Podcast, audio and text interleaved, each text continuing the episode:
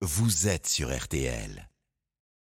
La parole donnée comme prévu à Philippe Bouvard, c'est le dimanche matin sur RTL. Regard sur l'actualité, à la recherche de surprises. Philippe et sa liberté de ton, bonjour. Salut mon cher Stéphane, bonjour vous tous. Eh bien, la surprise, qui n'est pas nouvelle ni logique, pourrait s'intituler Le syndrome de l'Élysée.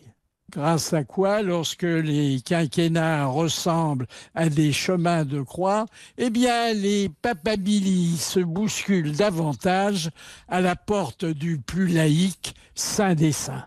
Pas un chef de parti qui ne rêve de devenir chef de l'État, pas un ministre qui n'ambitionne de présider le Conseil du mercredi.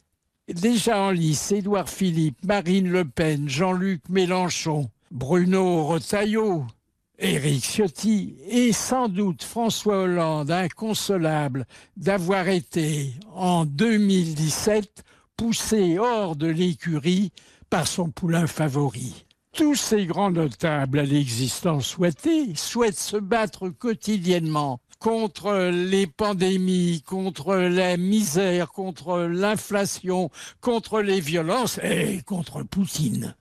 En contrepartie de quoi, outre le salaire d'un patron de PME, il dispose d'un 7 pièces Faubourg Saint-Honoré, euh, assorti d'un jardinet de 2000 mètres carrés, d'un pavillon de week-end autorisant euh, la vue en toute saison sur le roi soleil et assorti du tennis et de la piscine que jadis Lionel Jospin s'était offert à nos frais. Ah, euh, j'allais oublier, une résidence euh, d'été qui, elle, permettra de lorgner de plus près les contribuables qu'on a mis sur le sable. Les risques du métier sont nombreux. Bah, les attentats pendant les déplacements, les, les gifles lors des bains de foule, les empoisonnements pendant des repas qu'on n'a pas assez surveillés, les attaques, les dénonciations, les calomnies venant de l'extrême gauche, de l'extrême droite, des oppositions, des syndicats, d'où un nouveau conflit social chaque matin et chaque soir un milliard supplémentaire de la dette publique.